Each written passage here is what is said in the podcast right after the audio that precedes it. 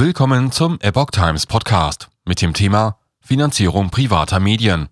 Medienverbandchef. Werbeverbote sind Gefahr für freien Journalismus. Ein Artikel von Epoch Times vom 10. Mai 2022.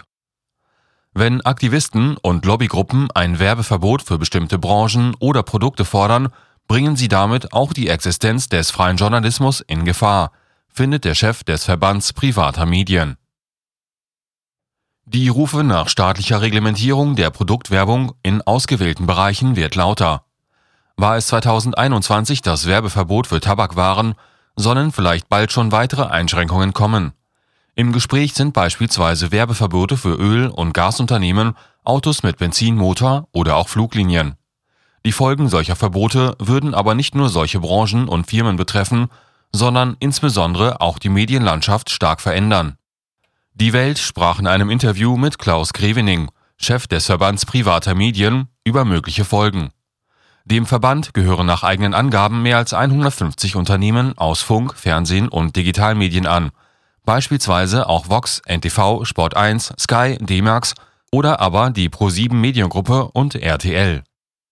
Private Medien sichern demokratische Kultur. Nach Angaben von Klaus Grevening bestreiten die Mitglieder des Medienverbandes bis zu 80 Prozent ihres Einkommens aus Werbung. Und eigentlich habe sich der Werbemarkt seit einer ganz schwierigen Phase nach Beginn der Corona-Pandemie aktuell ganz gut erholt und sei auch sehr stabil. Grevening erklärte aber, dass die aktuelle weltwirtschaftliche Lage Prognosen schwierig mache. Doch was könnte passieren, wenn nun zusätzlich zur angespannten Situation mit Corona, Ukraine-Krieg und Energiewende auch noch mit Werbeverboten immer mehr in den Markt eingegriffen wird? Der Waunet-Vorsitzende erklärte, dass es dem Medienverband vor allem um ein starkes Bewusstsein dafür gehe, dass die Sicherung der Finanzierungsgrundlagen privater Medien zur Sicherung der demokratischen Kultur in Deutschland gehöre.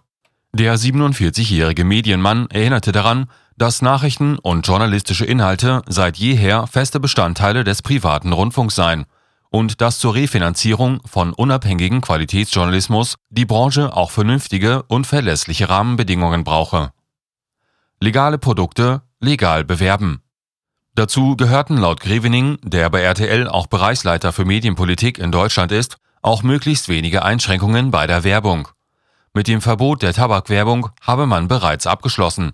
Doch jetzt würden Einschränkungen bei Lebensmitteln und Energie diskutiert, was man für völlig falsch halte.